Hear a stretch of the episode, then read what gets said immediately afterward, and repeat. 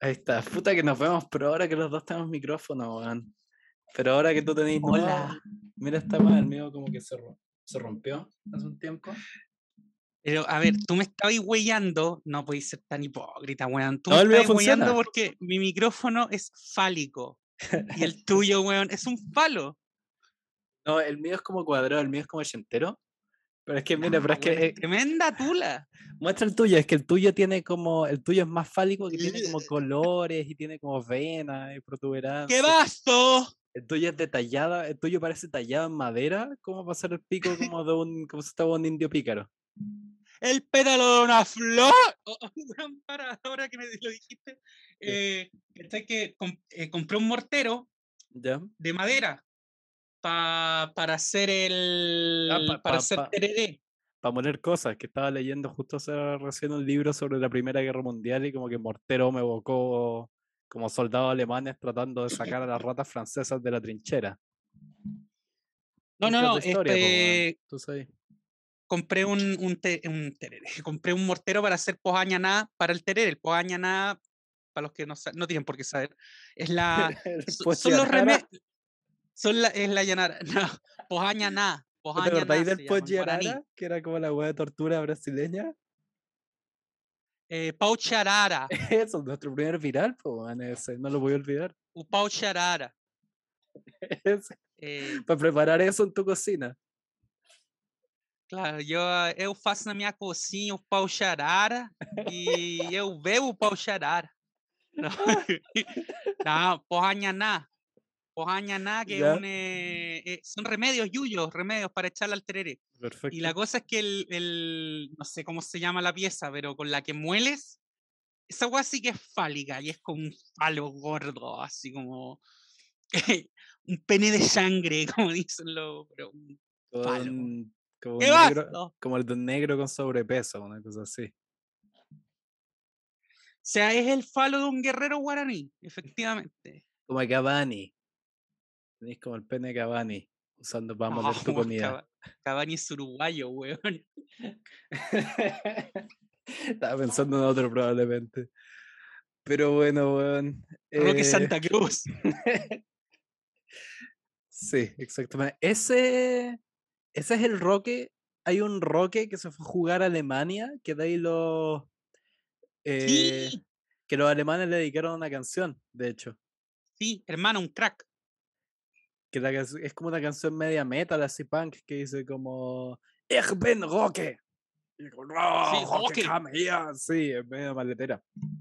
Roque Santa Cruz jugaba en Alemania y tomaba tereré con, como con 6 grados bajo cero. Un crack. Dentro y fuera de la cancha.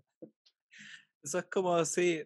Mira, hay una, hay un Instagram que yo sigo que se llama Shit London Guinness, que son puros irlandeses que viven en Londres y suben fotos de los incapaces que son los Ujú. ingleses de servir una buena, un buen chop de Guinness. Oh, Y los buenos así, son puras fotos como de demasiada espuma, muy poco espuma, en vasos horribles y weá. Tú ves los comentarios y los buenos en verdad así, como que no es comedia, es como, no puedo, esto es una aberración, no puedo creer lo que hacen estas bestias inglesas, pero bueno, en verdad es como emocional. ¿Cómo no hay una cuenta como de uruguayos por el mundo tomando tereré en situaciones así como en una fábrica de metales como en San Petersburgo y ahí tomándose un tereré? paraguayo, paraguayo. Ya, po- o puta, como del conglomerado guaraní. No, no, no, no, es que, es que este tema es sensible. si Después se nos enojan, weón, y empezamos con la discusión pelotuda de quién toma de, el mate de, te- de qué manera, que, quién es el tereré. Ya, ya sí, el tereré es de los paraguayos, ya, ya, está bien. Reconozcámoselo ya. A propósito Eh, de es eso, Patrimonio de la humanidad, de hecho, el vos cachai que hemos hecho buen episodios sobre toda clase de temas polémicos, hemos soltado toda clase de opiniones que podrían ser problemáticas. Aún así, el episodio más polémico que hemos tenido fue el del mate.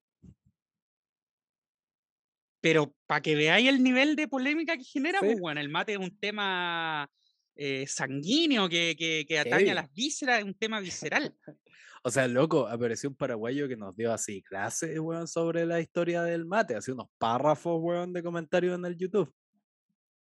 Sí, pero también es que tienen igual una visión súper sesgada. Es como, a ver, por ejemplo, el, el otro día me mandaron. eh, Estas son weas que solo nos interesan a, a los paraguayos y a la gente idiota. Eh, eh, había ya, bueno en cruce. Paraguay como de- está- a- a-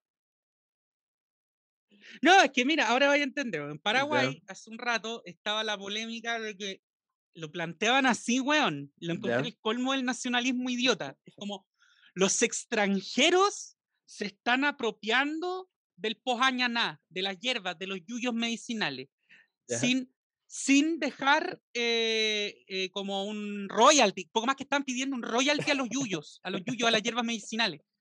Y claro, el planteamiento era el siguiente, era como, eh, puta, los gringos descubrieron que el, el, el KAE, el- la, la stevia, servía como un endulzante natural, sin calorías, y ahora hay no sé cuántas empresas en el mundo multimillonarias, multinacionales que tienen patentes para explotar el KAE, la stevia. Y es como, weón, es que es una planta, pues, weón. O sea, esa planta, podéis tomar las semillas y reproducirlas en un vivero en Alemania, weón, o en Japón, en un invernadero, y te va a salir el KAE. Y vas a poder sacar endulzante de eso. Es como, no le tienes que pagar, o sea, sería un poco raro que le tuvieras que pagar un impuesto a los paraguayos por sacar la stevia, weón. Ahora, a ver, tiene, un, tiene cierta lógica en cuanto hay un tratado internacional que dice que como que tenéis que darle una compensación a, lo- a, los, a, a los países por explotar recursos naturales tipo plantas, yuyo, y, pero el tema es que las plantas no tienen nacionalidad, pues, weón. salvo que solamente se dé en una parte específica de un solo país, porque también la stevia se la tendría que pagar a los bolivianos, pues, weón, si también Claro. crece en Bolivia. O sea, y tendría que tener una especie como de reparación retroactiva de toda Europa sobre la explotación del caucho, para empezar. Bueno, a Bolivia se la cagaron así, pues, en el colegio te enseñaban que por culpa de un, como de un filibustero culiado que metió como la, como las, la- la- las plantas de caucho como en una bota y las llevó a Indonesia, Malasia, ¿Ya? eh, cagó la industria del caucho, pues, weón. Pero eso, eso es similar, ¿hay escuchado esa historia como el mito de cómo llegó la seda a Europa? De que me parece Así mismo, que así mismo, pues, weón. Sí, pues de que un monje, ponte tú que weón evangélico, no me acuerdo cuál, se escondió los gusanos de la seda como en el, eh, en el- como en el tirso que tenían, este como bastón así, y esa fue como la, pero te lo cuentan como la magia, la magia, mágica historia de cómo llegó la seda a Europa, y es como, No, weón, era tráfico de especies. Sí, pues. O sea, hay, claro, hay gente, weón, hay traficantes, muj- mujeres bolivianas están yendo presas por hacer algo similar hoy en día. Pero sí, weón, presa a Guantánamo, pues, weón. eh, Era un loco que como que trabajaba, o era inglés o trabajaba el Imperio Británico, lógico, y, y se echó una planta de seringa en la bota o no sé, y logró mantenerla viva hasta, qué sé yo, hasta llegar a Malasia. Y cacharon que allá se da súper bien, que era mucho más productivo cultivarla en Brasil, en Bolivia, en todo lo que es el Acre, el Amazonas, y, ca- y cagó Sudamérica, pues, weón. Pero si te vas en esa volada también podéis decir al revés, pues, weón, onda ya, puta, y que el café, weón, el café que es originario de Etiopía, de, de Kenia, weón. Y, y acá lo trajeron los jesuitas, weón, y los portugueses, y, y puta, y, y ahora nosotros nos forramos con el café y Claro. los etíopes están muertos de hambre, ¿cachai? Como... O no sé, weón, la, eh, criar caballos en América, que también no son especies, son introducidas. Bueno, cualquier weá, la soja. O sea, la soja no nació en, en Paraguay, no, Mm. no, eso no, no nació en Uruguay, o sea, No. es una planta asiática. Oye, el chiste que me quedó colgando cuando conectaste y te- tenía ahí el audio malo es que los dos con poleras blancas, esto parece como ese momento en la Teletón, que aparecen como los actores de las teleseries en la tele. Los telefonistas. sí, parecemos telefonistas de la Teletón con nuestro weón microfonito. Oye, Sí, don Francisco, estamos acá atendiendo las llamadas de la Araucanía. Eh, hola, sí, fascista conche tu madre, ¿cuánta plata queréis donar? Hacendado culiao. Oye, weón, ¿cuánto, hasta qué? mm, No, no, voy a reformular la pregunta, va a ir así. ¿Cuánta degradación eh, cerebral va a tener que ser Don Francisco para que lo dejen de weón, poner en el escenario de la Teletón. ¿Hasta, hasta, qué, hasta qué punto como de weón, eh, como decadencia así de sus capacidades lo van a seguir poniendo al frente ahí para que dé la cara y, y haga su ¡Vamos, Chile! No, pero si él, él ya dijo que esta es la última. ¿En serio? Dijo que esta es la última Teletón. Pero tú le creías. la última que anima Mario Kreuzberger, la última que él anima. Loco, pero esto va a ser, de- ah, no sé, yo creo que esto va a ser como la gira de despedida de Journey, que hicieron gira de despedida y el año siguiente hicieron la gira de regreso. Y Ah, sí, pero hay una diferencia, que Steve Perry no tenía como 85 años, pues, weón. puede ser, o sea, tenía solo como 60 y tanto. O sea, vos cachai que en este momento para Don Francisco tomar un vuelo es un riesgo. O sea, Se cada avión puede ser el último. Se ve bien, siento que Don Francisco ya está agarrando esa clase de longevidad que tenían como esos personajes míticos del Antiguo Testamento. Que como que Bueno, justamente, mm, que Mario Kreuzberger es de la comunidad y por ahí saca la, la, la longevidad de Matusalén. Eso mismo, ya se está, ya se está transformando como.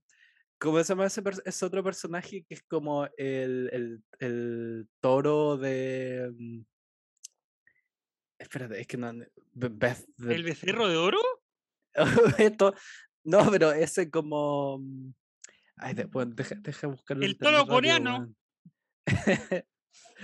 eh, dame un segundo. Es que necesito, weón. Ya, bueno, mientras Lucas busca eso, no, ¿qué, qué puedo hablar? ¿Con qué puedo rellenar?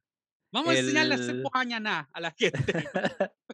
No, aquí, bueno, aquí, aquí lo encontré. El toro de Bethlehem, que no sé cómo se traducirá a. Belén. Sí, hay un personaje que son como los- los- el toro de Belén, que es como un animal así que como que tiró la weón, la. No sé, weón, los arados culiados para que saliera el café, weón, y. María pudiera Ay, encontrarle, ¿cómo, weón, un? ¿Cuál un es la abstracción que- mental de eso para llegar a Don Francisco, weón? no sé, hace calor y tengo el cerebro, weón, funcionando como la, la mitad, hay unas neuronas, están como unas neuronas tiradas en el calor diciendo hasta el fin del mundo. Estoy combinando.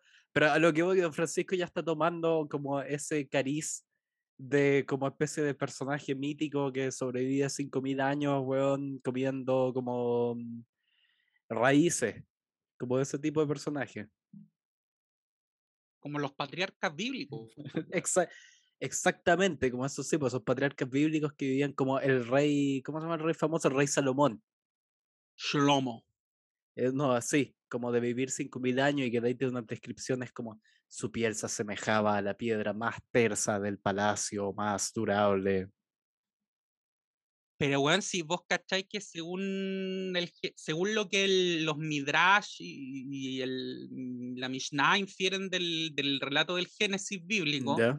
eh, cuentan que Abraham como que le iba a pedir consejos a Noé. Y la weá es que si vos leís la genealogía en Génesis, entre Noé y Abraham había 10 generaciones, pues weón. Eso implica que Noé vivió 900 años. Sí, pues, pero esa, esa era la weá, que hay muchos de esos momentos como en el Antiguo Testamento de que se asume que como que esos weones que hicieron como grandes obras no morían nomás. Bueno, hay de hecho en torno a la figura de Noé en la traducción, no- lo- los, los rabinos no se ponen de acuerdo si dice que Dios se lo, eh, se lo llevó. a- O sea, justamente lo que tú decís, como que no, no murió nunca en el fondo. O sea, desapareció de la faz de la tierra, pero no murió. Y bueno, ¿tú sabes quién más parece que weón, no se va de la faz de la tierra y llegó para quedarse? Uf, uf. Ya. Llegó para quedarse. Llegó para quedarse, weón. O sea, mira, mira, yo quiero partir por algo, que es el caso de un disclaimer como para, weón, poder pelar el chancho, weón, adecuadamente. Yo voté por el cabro Boric en la primera vuelta, a pesar de que por meses dije que iba a votar por el Mm. señor Artés. Finalmente lo hice por el, el regionalista menos regionalista que se ha visto jamás. Pretendo hacerlo en la segunda vuelta por razones. Y dicho eso, ah, este weón. Qué manera de venderla, weón. Eh, yo, yo te quiero hacer un, un- Esto es raro en mí, ¿ah? en un ególatra, narcisista, pero yo quiero hacer un, reconocimiento público a ti, weón. A ver. Pero en serio, público, para todos nuestros seguidores y para el mundo todo. Eh, yo creo que finalmente tu análisis sobre hacia dónde tenía que ir el discurso de la izquierda para poder tener una buena performance electoral en el Chile de hoy era el más acertado, weón. ¿Qué dije? No me eh acuerdo. Sé que yo tengo como amnesia autoinducida ah, después que hablo. Eh, bueno, no, nada, terminemos el programa. Bueno, acá terminó el análisis. no, no, le voy a, no. le voy a dar el placer de sentirse buen rectificado no, que me refiero a que tú, tú decías que eh, la izquierda para obtener una mayor votación, especialmente en comunas populares, que son las más populares, valga la redundancia, eh, necesita volver a los orígenes del discurso de izquierda. No, no estamos refiriéndonos a, que se transformen en el profesor Artés, eso tampoco funciona, pero hablar de temas de importancia popular como el trabajo, el empleo, el empleo joven, la seguridad social, eh, las jubilaciones. Eh, hablar de economía, hablar de economía, quitarse ese complejo de que, oh, puta, Boric lo huevean por los porcentajes. Pico con eso.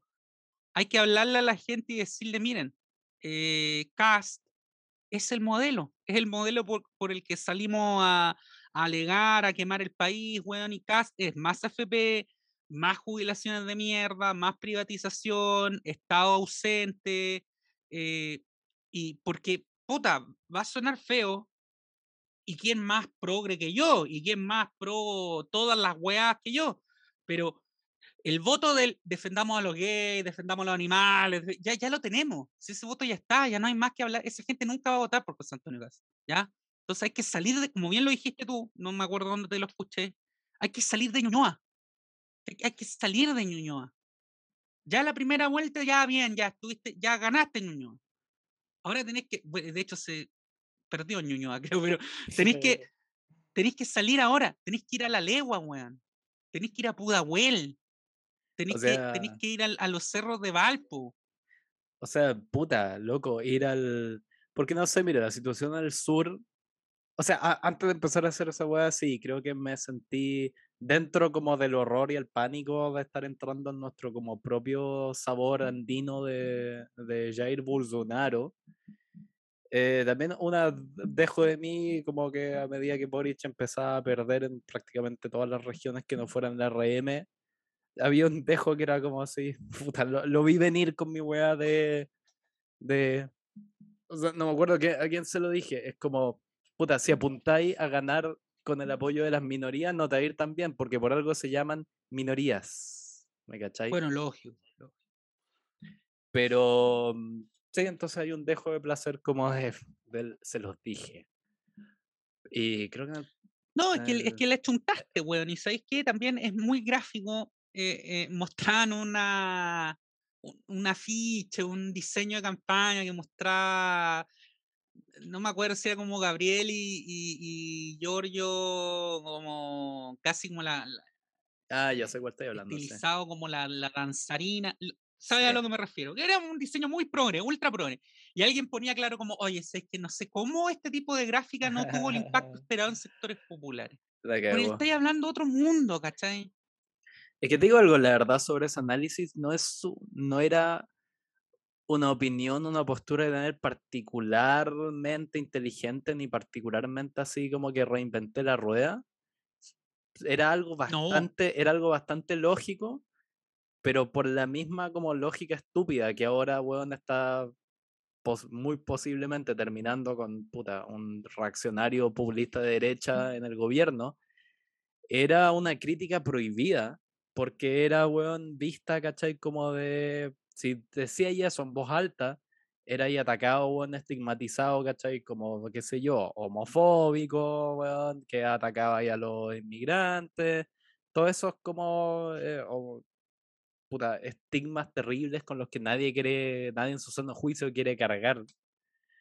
Pero un poco lo que está pasando, eh, que la, la inclusividad terminó por ser exclusiva y puta, al final, ¿cachai? Yo igual estoy haciendo este podcast, weón, para mí esto dentro de todo, weón, no que a la larga me va a terminar afectando de otra manera. pero es medio como ver fútbol, ¿cachai? A lo que voy yo, como que soy alguien de clase media alta que Boric o Cast no va a haber tantas diferencias, weón, supongo, a menos que, weón, igual creo que Cast es muy posible que empiece la guerra civil. Pero aparte de esa opción, puta, ese discurso, ¿cachai? Que finalmente de tan inclusivo terminó por ser elitista, porque no admitía absolutamente ninguna otra opción que no fuera esta línea de pensamiento como tú tienes que apoyar a esta persona, a esta persona, a esta persona, pero que al final terminó por no tener ninguna relación con las necesidades directas y así como, que son muy fáciles voy a poder llegar seguro a mi casa sin que me hagan un portonazo, weón, y voy a tener cómo pagar el, el arriendo a fin de mes. Se empezaron a quedar fuera y mucha gente dijo, oye, estos cabros tienen súper buenas intenciones, pero aquí en mi familia somos cinco cabros chicos, mi señora y yo, y la verdad es que nadie calza con los que estas personas están hablando y el señor Cast aquí me parece que está, me está ofreciendo más seguridad. Entonces sí, es como, bueno, profecía autocumplida del lado de estos hueones. Exactamente, y esto, esto profecía autocumplida ya, ya lo vimos en Estados Unidos. Si la elección de Trump fue así. Ahora, nosotros tenemos la ventaja. Muy similar a la situación de Estados Unidos, sí. Y nosotros tenemos la ventaja enorme de que por nuestro sistema electoral eh, nos pudimos pegar el conchazo a tiempo. O sea, de que acá primero se elige de manera directa el presidente y se elige a dos vueltas. O sea, ah, claro. Eh, tuvimos un aviso y ahora hay un mes para, un poquito menos de un mes para rectificar. Eh, a ver, eh, hay varias, es que hay varias cosas. Por mi mente en este minuto están pasando varias cosas, weón. Y, y por qué estamos hablando de, de, la elección en un podcast que se llama Historia Desviada. Esta elección va a pasar a la historia, weón. Eh, va a pasar a la historia por muchas cosas. Por muchas cosas. Primero, eh, primero porque fue el fin de la concertación. Yo creo que ayer fue el oh, fin definitivo de la concertación, se acabó, no va más. La concertación entendida como el eje PS, PPD, DC, siempre pactando, siempre unido, aunque fuera con, digamos, con la última cola del engrudo, pero siempre ahí guayando y siempre unido, sosteniendo el discurso centro-izquierda, eh, responsable, macroeconómica, el, laguismo, bueno, ya, eso yo creo que murió ayer. Y no solo por la presidencial, que ya no este No, weón. Bueno, ahí ya entramos en el tema de París y todo eso. Pero también si te ponías a ver los resultados de las legislativas, son para llorar. Para llorar. O sea, la el, el, incluso hay mucha gente que ya está con la tesis de que definitivamente el Frente Amplio llegó para reemplazar a la, a la concertación y le guste o no, con los años el Frente Amplio se va a terminar eh, mimetizando con lo que fue la antigua concertación y, y, vaya a tener, tal como fue la concertación, que había un sector más rojo, había otro sector más moderado, había, pero va a venir a ocupar ese espacio sociológico, ¿cachai?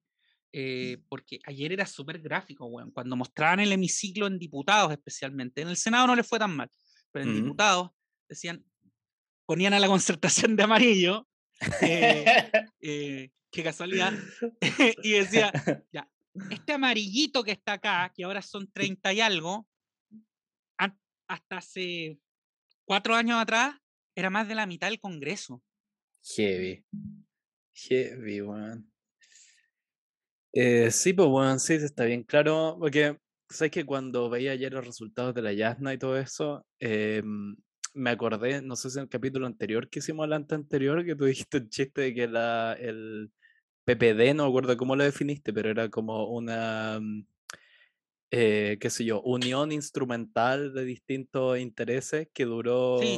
Que, pero decía, no me acuerdo cómo fue el chiste, pero fue como una especie de alianza instrumental para, para ganar el plebiscito que duró 20 años. Y es como... 30. Eso, claro. Eh, yo creo que vimos, en el fin de su ciclo. O sea, pero esto es lo mismo que, ¿cachai? Cuando se habla, que siempre me ha causado gracia, cuando se habla de la caída del Imperio Romano, que suena como un momento, suena como el muro de Berlín, ¿cachai? Suena como algo súper gráfico, pero la caída del Imperio Romano duró como 400 años. Claro, fue gradual. Sí, pues esto va a ser lo mismo, como que, y, y con eso que tú decías de que sí, yo creo que el Frente Amplio los va a reemplazar, pero no como que así llegó lo nuevo y los otros se acabaron y se van a jubilar No, todos. no. Sé que se van a ir, se van a ir como mimetizando, pero nominalmente se va a llamar Frente Amplio. Y yo creo que esta es como así mi bueno, lectura del momento. Si Boric pretende ganar esta elección, esta elección que además va más allá de su propia victoria. Porque bueno, yo creo que no hay, no hay nadie que dude de que si gana Cast se acabó convención constitucional y el sur se vuelve una. Tenemos No, y vamos pacificación a de tener un país toda. en un, en un choque de poderes desde a priori. O Sí. sea, vamos a tener un país con poderes que van a estar confrontados y que, y que ambos tienen legitimidad. Entonces va a ser muy huellado. Yo no me quiero poner en ese escenario todavía.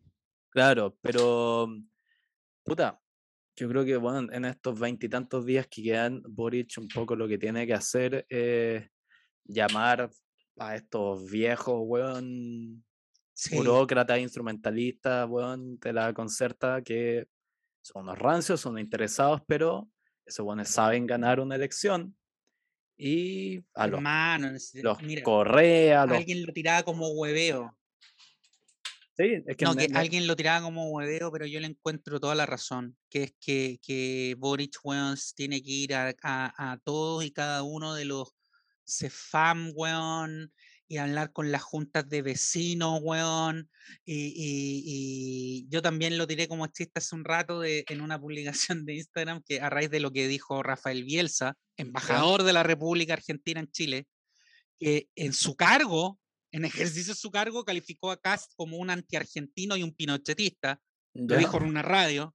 eh, eh, yo decía, oye, esta es la final del mundo, viejo. O sea, habla con Rafael Bielsa, weón. Me da lo mismo si creen que estoy pelando el calero. Habla con Rafael Bielsa, que llame al hermano, weón, a Marcelo. Que Marcelo Bielsa se saque un video de apoyo, weón, y que Marcelo Bielsa convenza a la mami, a Michelle Bachelet, que se ponga a la 10, weón, y que venga acá a hacer que tome un Sí. avión y se venga a hacer campaña por el cabro, weón. Y si es necesario, llévate a Gabriel Boric una semana a Leeds. Tampoco es mucho lo que vaya a perder, weón, de, de teniéndolo allá. Eh, llévalo una semana a Leeds, weón, y hazle un coaching que le cambie el cerebro, weón. Y, y- pero ahora todo, o sea, con Tuti. Tenéis que jugártelas con Tuti, viejo. Y traer a la mami de vuelta para acá, a hacer campaña, weón. Eso yo creo que hasta Lagos tiene que salir a weón. Todo sirve, weón. Sí, es todo cierto, sirve. como que.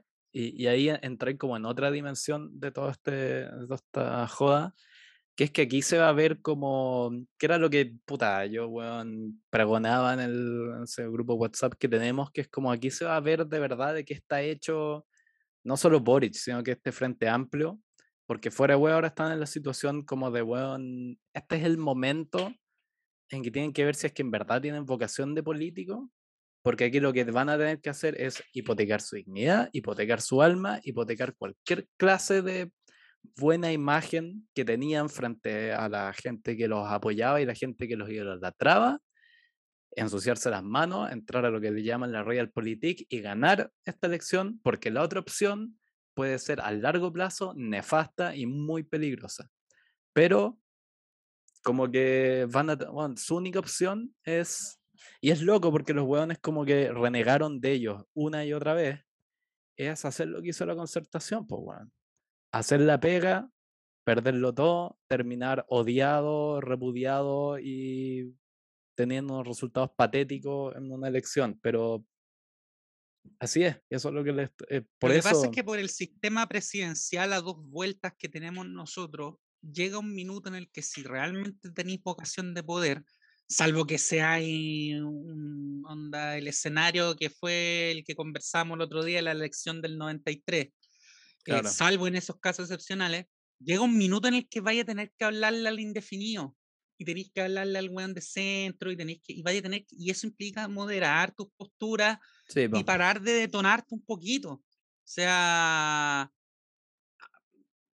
eh, bueno, es complicado. Yo creo que paradójicamente, paradójicamente, eh, ahora una de las buenas cartas de Boric sería decir, miren, acá la carta de, de orden soy yo.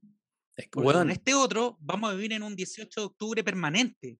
Exactamente. No, el weón tiene que un poco.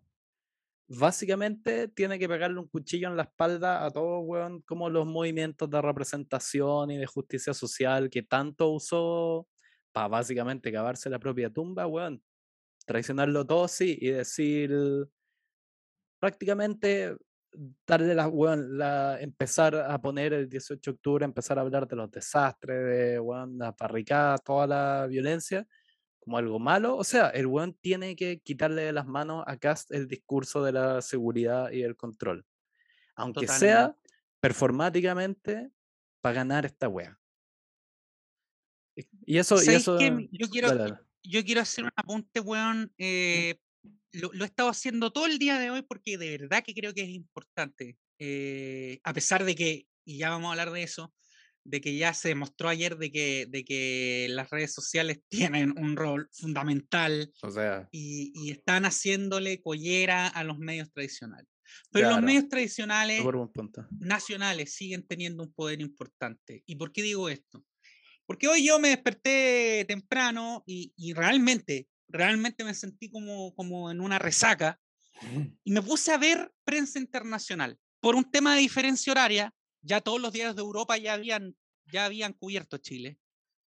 Leí Israel, Alemania, este, Italia. Oye, todos los diarios que revisé, desde ABC, que es un periódico monarquista de derecha conservadora que defendía a Franco en España, hasta, hasta Liberación, que es de, de izquierda a izquierda en Francia, todos todos catalogaban a José Antonio Gas como lo que es, que es un líder de extrema derecha, de ultraderecha, porque es pinochetista. Entonces le decían ultraderecha, extrema derecha.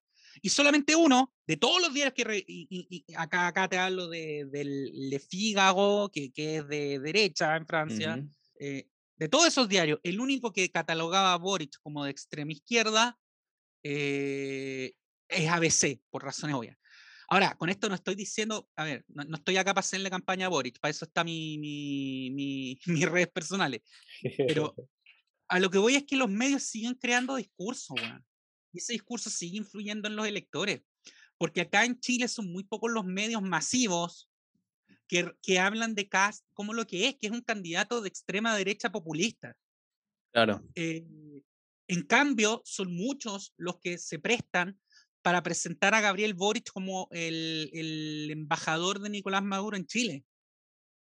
Eh, entonces es importante hacer el contraste, porque independiente que uno tenga muchísimas diferencias con el Partido Comunista, y que es una realidad, el Partido Comunista está en la prodignidad, pero si, si tienes la vara tan alta para uno y tan bajita para el otro, afuera, eso no se, la Deutsche Welle define a José Antonio Cast como extrema derecha.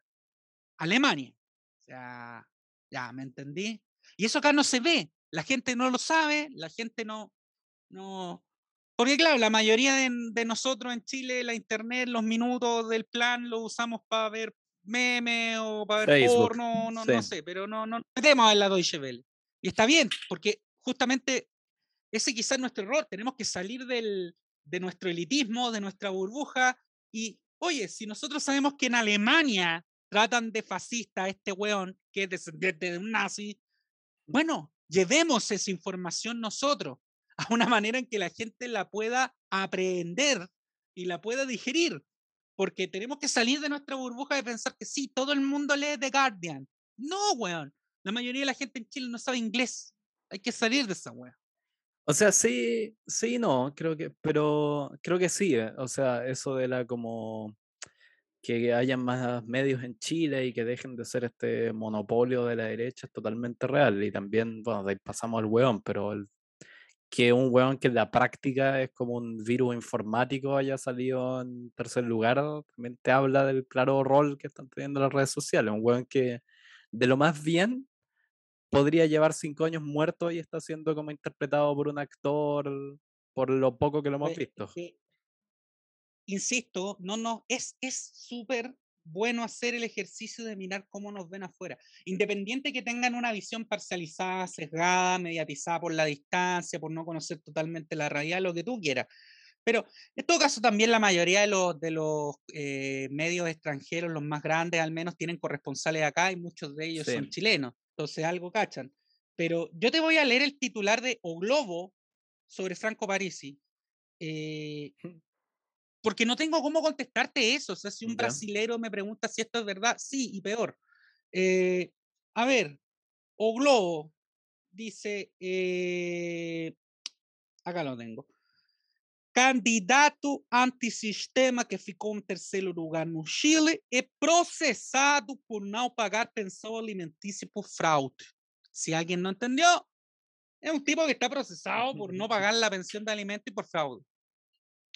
O sea, ves que más, más, que más, más, que eso, a mí lo que me parece más paradigmático de París es que haya sacado un tercer lugar sin nunca haber participado en ninguna de las instancias formales en la que se promociona o se discuten las ideas de una campaña presidencial. No estuvo en ninguno de los debates, me parece que apenas dio entrevistas, salvo por medios muy como, más que medio instancias controladas por él mismo. Fue un tipo que no participó de los canales tradicionales. Exacto. Y sacó igual y le ganó a la representante de la democracia cristiana, pues, weón obteve 12,8% dos votos. 12,8%. Y justamente la nota después menciona lo que tú dices, que el tipo le ganó a representantes de las dos grandes coaliciones que han gobernado este país desde el retorno a la democracia. Un tipo que hizo todo vía Zoom. O sea, está bien que el teletrabajo llegó para quedarse, pero, pero guarda un poco. O sea, eh, y a ver, el día de ayer yo una de las primeras cosas que comenté sobre la elección fue lo que me parecía esto de Parisi.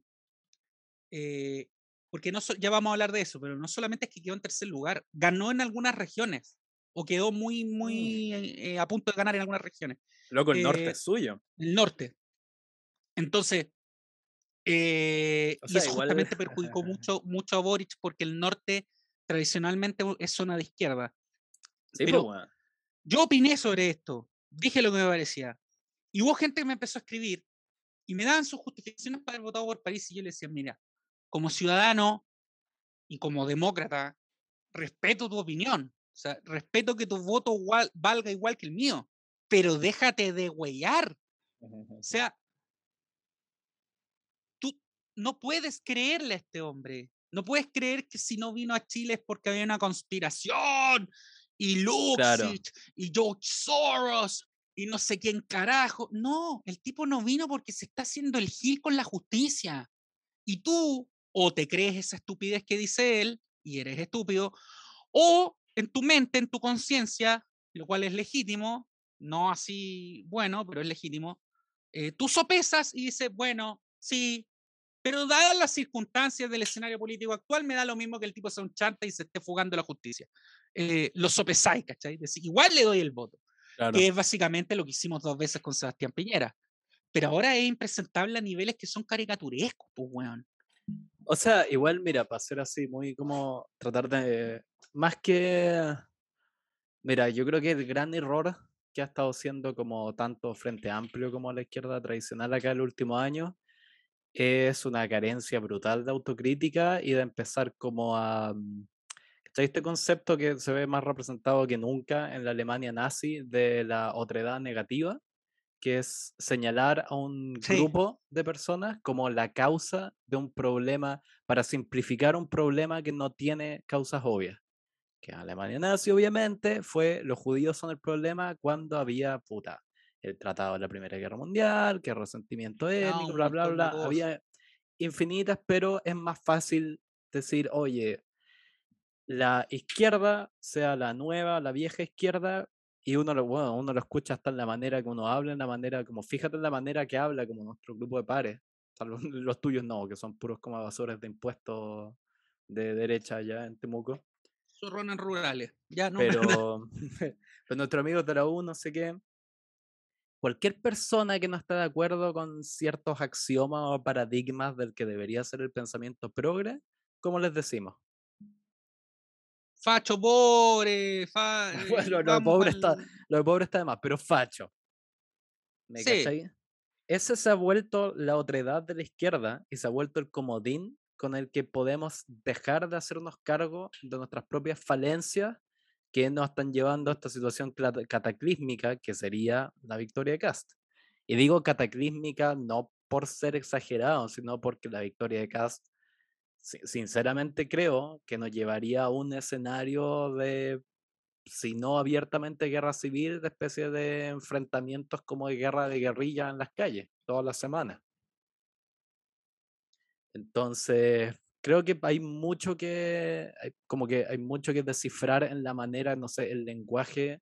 No, ahí tendré, nuestra o sea, weón, la, la Plaza Dignidad, weón, se te transforma en Euromaidán esa weá, o sea, Claro, pero creo que la clave, así como para salir de este entuerto y no sé si derrotar a Cast, porque ahí soy más bien pesimista, pero al menos como bueno para aprender las lecciones, es que, o sea, encuentro que el paso uno es que el Frente Amplio tiene que, esta obsesión que tiene como con la concertación, tiene que dejarla de lado y asumir que yo soy la continuación de ese proyecto.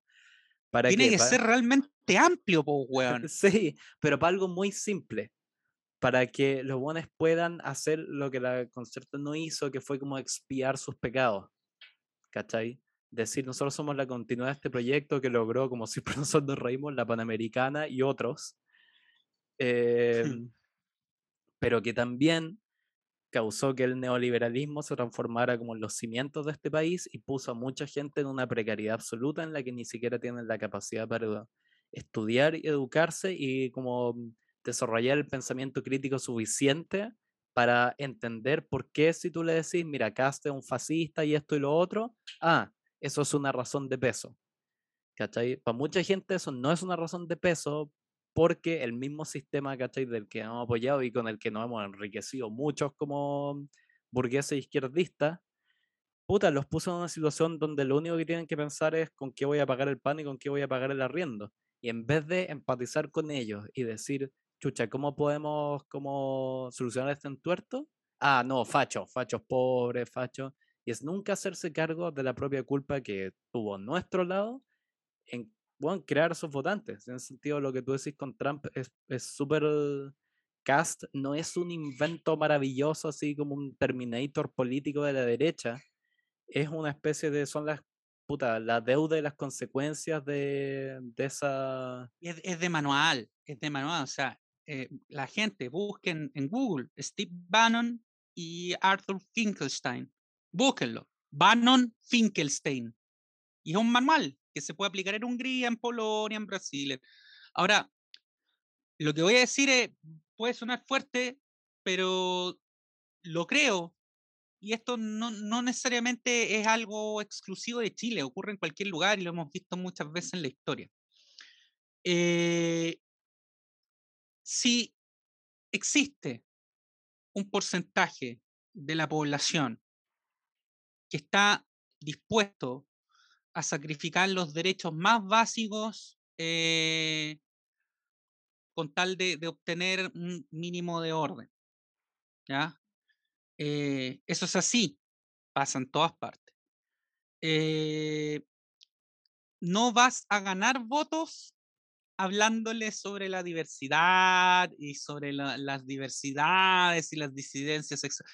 Que eso es importante, estamos de acuerdo. Yo eh, también creo, para pa mí como votante esos temas importan muchísimo, pero porque yo soy un elector blanco, urbano, eh, progre, eh, uh -huh. de una ciudad de más de 400 mil habitantes. Entonces, ya, ¿cachai? Boric ya tiene ese votante. Bueno, en, en mi sí, caso, en, en, mi ciudad no, pero tiene ese público. Entonces, eh, lo, lo, que voy a decir puede sonar un poco, eh, un poco fuerte, pero es que hay un porcentaje de chilenos que volvería a votar por Pinochet. Volvería sí. a votar por Pinochet mañana sabiendo todas las violaciones a derechos humanos, sabiendo de las minas violadas por perros amaestrados, sabiendo de los militares que hicieron que padres violaran a su hija en los centros de detención. Si la gente, la gente tiene claro más o menos que, que Kass es pinochetista y que, y que justifica o defiende la dictadura de Pinochet. No, no, real la idea. Real la idea. Hay un porcentaje de la población en Chile que volvería a votar por Pinochet mañana. A pesar de todo lo que sabemos, a pesar de las violaciones horribles a los derechos humanos, a pesar de toda la plata que se robó, volverían a votar por un genocida, con tal de que les prometa determinadas cosas. Yo creo que ese porcentaje no es mayoritario, pero existe. Y ese porcentaje de gente que sopesa en su conciencia el hecho de tener a un genocida frente a la posibilidad de orden y valora y llega a la conclusión de que es preferible, preferible sacrificar eventualmente los aspectos más básicos de la dignidad humana con tal de tener, de tener orden y crecimiento y cifras macro y creer que estamos en un sueño paradisíaco capitalista, pero ¿sabéis con qué sí los podéis convencer? ¿Mm? Hablándole al, al, al, al nervio más sensible del cuerpo humano que es el bolsillo, explicando, mire, ¿sabe qué es lo que propone este caballero? Este, este caballero propone profundizar, perpetuar, ir más allá, insistir en las cosas del modelo contra el que usted y su familia y todos nosotros salimos a marchar hace dos años atrás. O sea, todas las cosas por las que alegamos y este país se fue al tacho, él las quiere profundizar. Él quiere más FP. ¿A usted le gusta la FP? Lo más probable es que te va a decir que no, que quiere retirar su plata. Bueno, él quiere más FP. Ya, usted, a usted le gusta, le gusta que los ricos se puedan atender en ISAPRE y usted se tiene que mamar FONASA y, e igual tiene copago, igual tiene. No, puta, yo a mí me gustaría que la salud fuera. Ya, bueno, él quiere más ISAPRE. ¿A usted le gustaría que la gente con cáncer en Chile pudiera tratarse gratis? Te va a decir que sí. La mayoría de la gente va a decir que sí. Bueno, él cree que no él cree que uno tiene que valérselas por sí mismo y que, y que pucha, eh, si, si tenéis cáncer y no podéis pagar, bueno, mala cueva, pues tenéis que esforzarte más, pues viejo. Ya, yo creo que ese es el mensaje con el que hay que ir. Que cacha que igual siento hay una sospecha que tengo de por qué, porque eso yo creo que se ha hecho, pero por qué no funciona, es porque al final, así tuviera que hacer como una especie de weón macro teoría de esta wea, creo que al final el candidato que tiene más posibilidades de ganar es del que más se habla. Así de fácil, ¿me cachai? Sí, también. Y, y lo que, pero a lo que voy con eso es que eso sí, como de decirle que si vaya así muy a los huesos de ese discurso, lo que seguís haciendo es hablar de cast, ¿me cachai? Como que mi macro crítica hacia esta izquierda, que le digo la izquierda narcisista, izquierda burguesa, ya voy acumulando como lo le estoy haciendo un bullying severo, es que los hueones como que en esta obsesión con el tema moral y con esta defensa, ¿cachai? Justificada moralmente de, ¿cachai? Los derechos de minorías, ¿cachai? No sé, los derechos de las mujeres y todo eso, se han puesto en una posición en la que están constantemente reaccionando, reaccionando a los reaccionistas, ¿me cachai? Por muy irónico que suena, pero seguís en la lógica, seguís ahí en su juego, estáis todo el rato en su juego y lo que al final, lo que genera, ¿cachai? Estos discursos, lo que, weón, lo que movió, ¿cachai? Al, al ídolo, weón, a morir de todos estos weón Allende, no fue que el weón llegaba a la mm, a las elecciones, ni me acuerdo a quién le ganó, de hecho, en las elecciones. A Alessandri y a, y a Tomic. Ya, pues, loco, el discurso de Allende, ya tú me puedes decir a la, la eh, Guerra Fría, era otro contexto, pero su discurso no se basaba en decirles todo lo que Alessandri no era.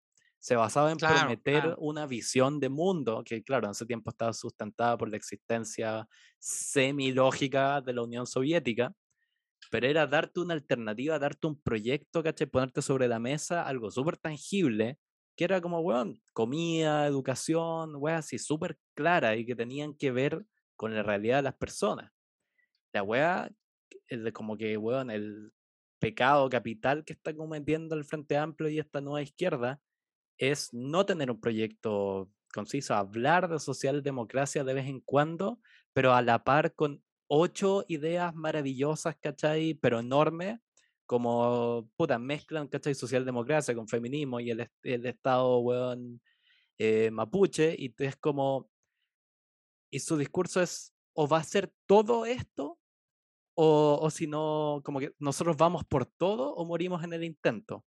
Y lo que va a pasar es que literalmente van a morir en el intento y va a ganar Cast y ese mismo grupo, ¿cachai? De personas vulnerables por el que supuestamente, así como social o étnicamente vulnerables, por el que estos hueones están sacando la voz, van a ser los más afectados por su incompetencia. Eso es lo que me rabia a estos hueones, que en vez de, ¿cachai? El mejor eh, favor que le podrían hacer a todos estos grupos es proponer una visión alternativa de sociedad que genere tracción y que genere inspiración. digo, inspiración en mí. Lo que pasa es que ahí se, se, ha logrado instalar el discurso de que la visión alternativa que ofrecemos al modelo chileno es Venezuela.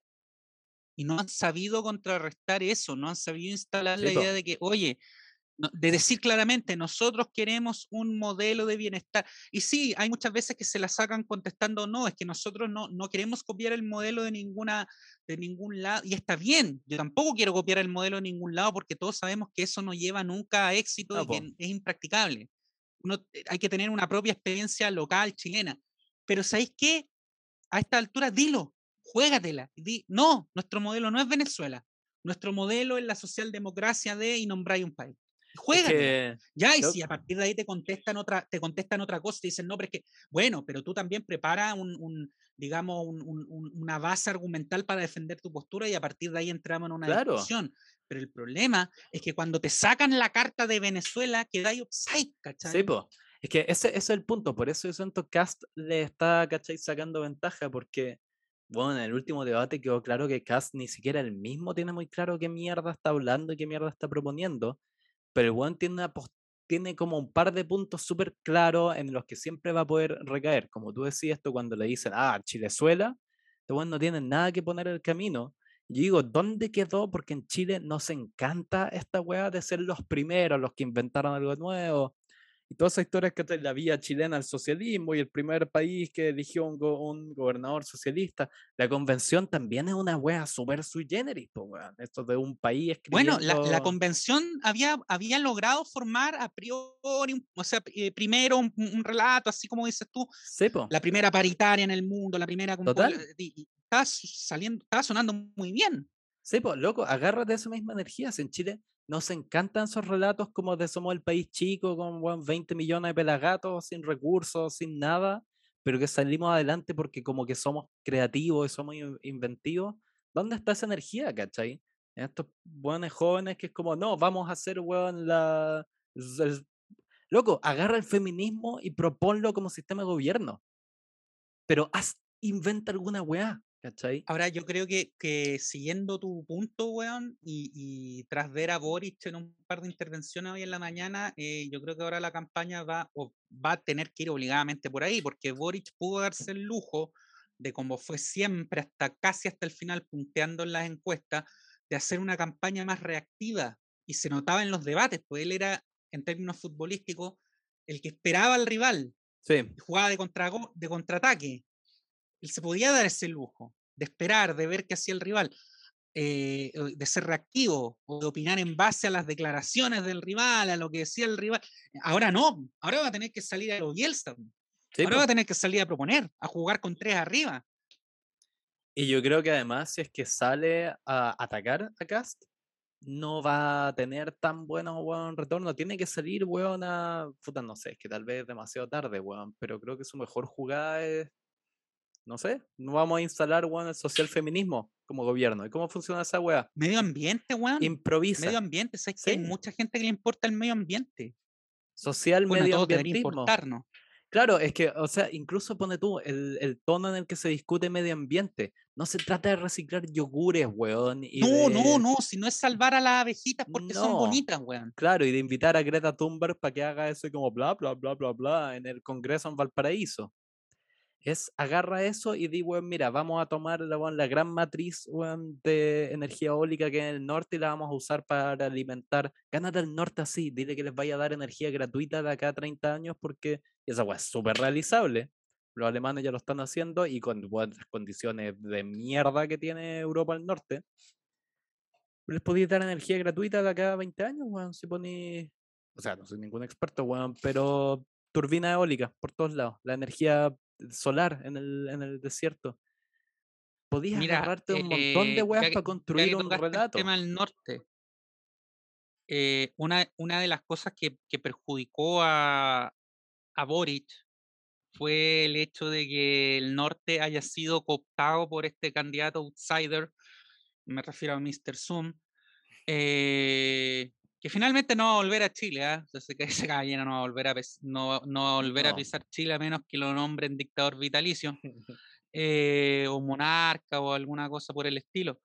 Pero el norte, que, que tradicionalmente eh, y esto obedece a una explicación histórico-sociológica. El norte son zonas mineras, son zonas de mayoría masculina, hombres solos, solteros, ¿me entiendes? Tienden a ser zonas obreras más progresistas o más de izquierda. En el norte se fundó el Partido Obrero Socialista. Eh, las oficinas salitreras, hay una tradición de izquierda. El norte siempre ha sido zona roja eh, en el sentido político.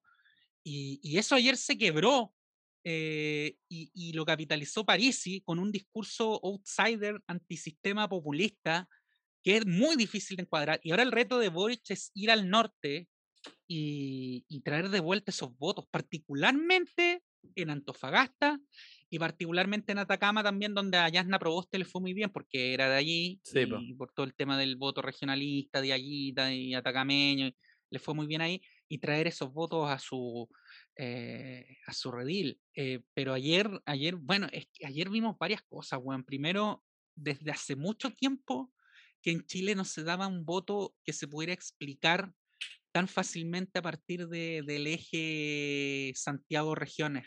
Eh, había habido otras elecciones en las que había habido un voto disonante, pero no así tan marcado, que el norte votara para un lado, Santiago para otro y el sur para otro.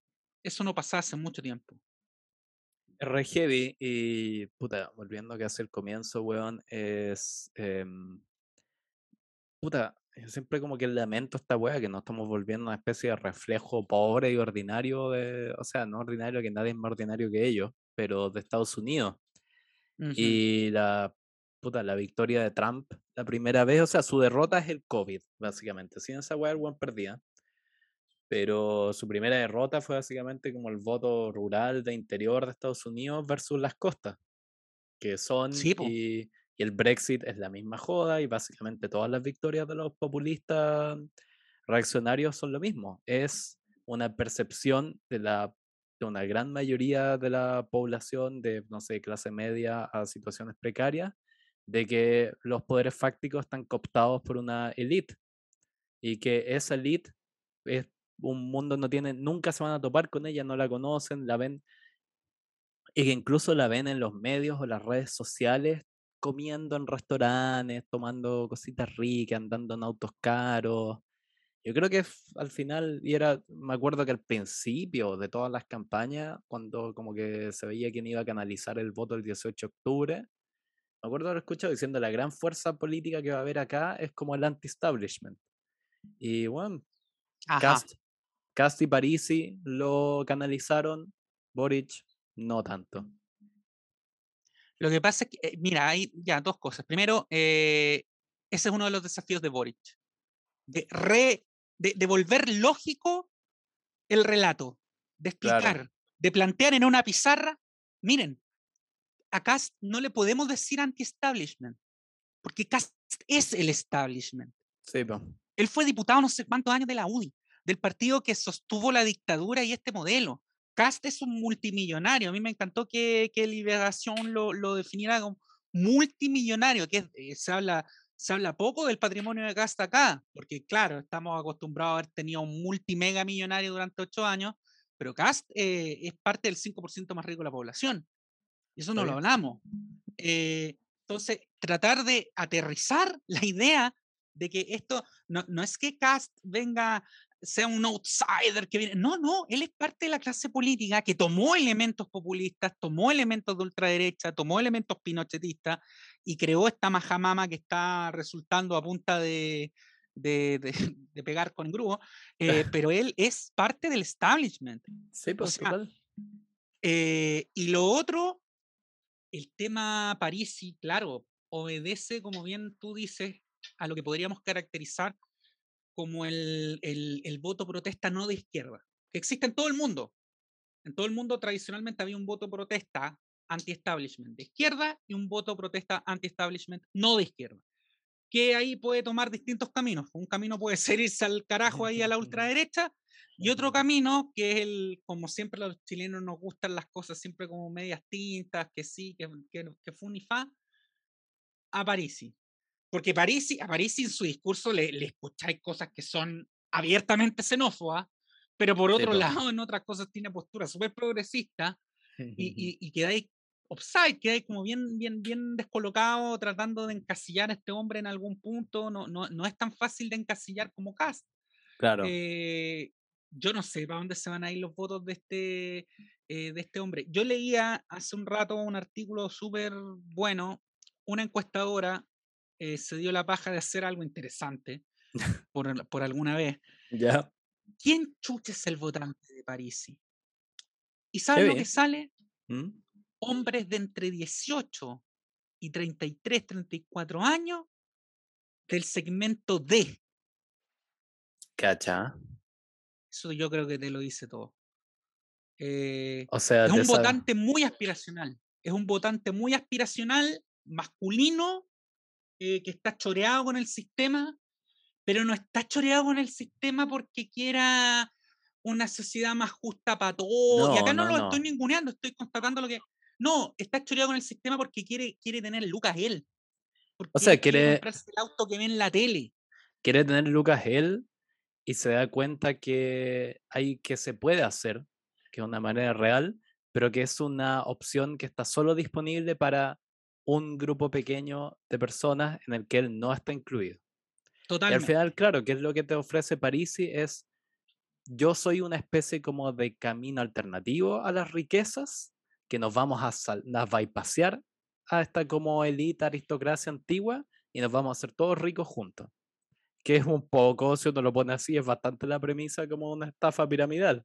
Pero Sí, e- es lo, el famoso capitalismo popular, porque todos, Eh. todos podemos ser ricos especulando en el mercado porque el mercado alcanza para todos. sí, pues Eh, ya sabemos que no funciona. Claro, hay suficientes recursos para que todos estén en la cúspide de la pirámide. Cuando una pirámide tiene que sostenerse de algo.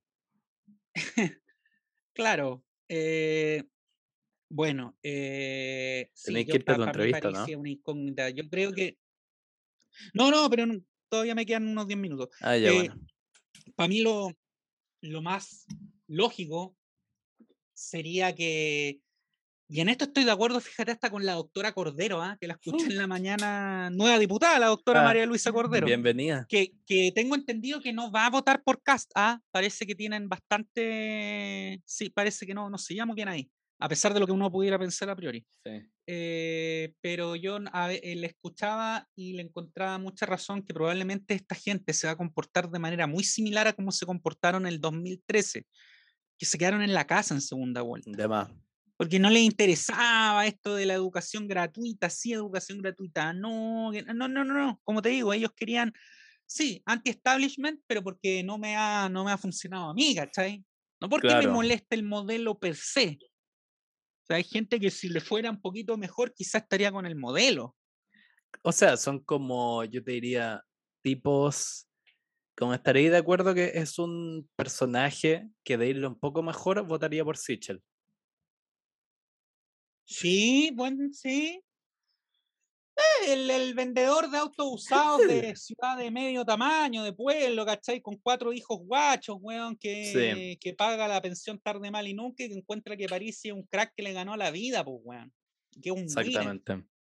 y que en gran medida la cultura de la basura y el sorete de mierda que tenemos metido en el, en el, en, en el cerebro de los chilenos. Yo le decía a mucha gente anoche que me preguntaba, Nachi, ¿qué weá lo de qué weá es Cast, qué weá París? Y le decía, ¿sabes qué? Nos gusta o no, eh, el modelo está en nosotros y no se, no Sí. se extirpa en una generación. No se extirpa ni siquiera en una generación, no te estoy hablando de 5 o 10 años se extirpa en ciclos histórico-políticos, no se extirpa, no es que porque el estallido nos unió durante unos meses y aplaudimos a Kramer y su rutina en la Quinta Vergara lavando la primera línea, weón, ahora, ahora queremos construir acá el hombre nuevo. No, no. Tal como la dictadura no, no, digamos, no, no masacró los sueños del allendismo en 5 o 10 años, se tuvo que tomar 17, esto a la inversa es lo mismo. Claro. O sea, esta lógica nefasta está muy metida en, en el chileno, en el chileno de verdad. Se estoy hablando de ese, a ver, yo eh, ya lo he dicho más de una vez en este podcast, el, por algún motivo el perfil, weón, de los logos que me putean, que son groupies de Cast o de Parisi, harta, harta criptomoneda, weón, harto... Mono chino. Harto, sí, harto, harto, harto yoki de visera plana, weón, harto fitness, harto físico-culturismo. Yo con esto no estoy descalificando ningún estilo de vida. No, no, pero está ahí. es un perfil.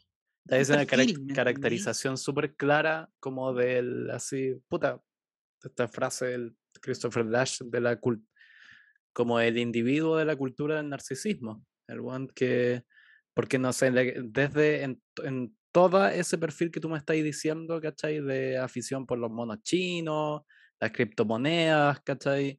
La, el fitness, no hay absolutamente ninguna decisión de vida que no tenga que ver, que tenga, que esté arraigada en el país o la situación o en el mundo, en el entorno que lo rodea. Son, es un estilo de vida totalmente individual, pero como de individual de como de encerrado en sí mismo como por el pánico de la, como por un pánico lo que me rodea, porque lo que me rodea es miseria. Si tú me decís que son todos de, además.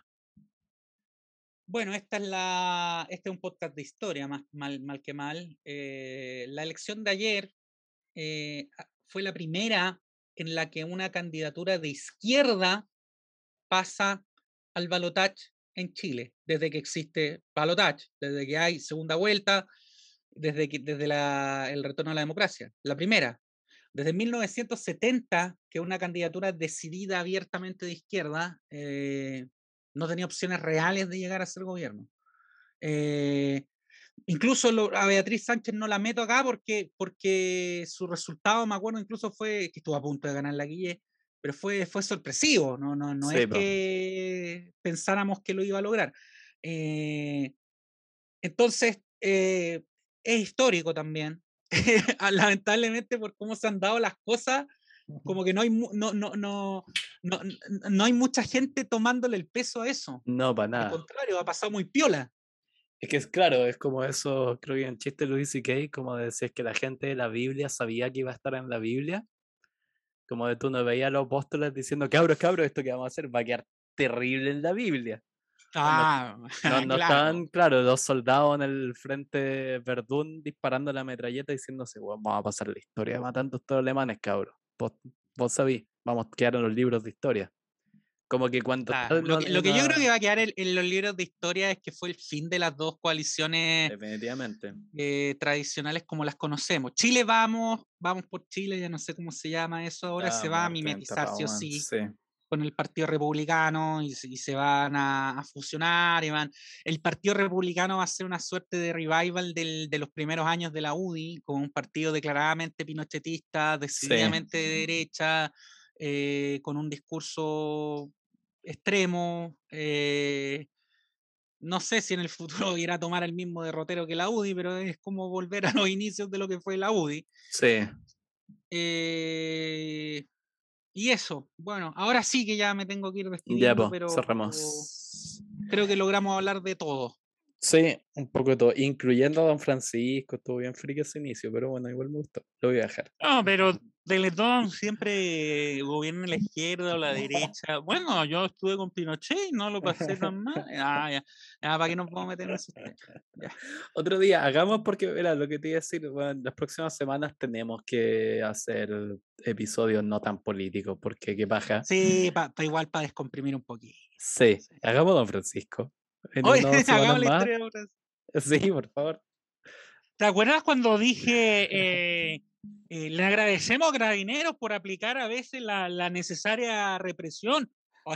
qué grandes frases se ha mandado el viejo. bueno, hay tantas, pues ya. Ándate a tu entrevista con Radio Mitre. Chao, chao, nos vemos.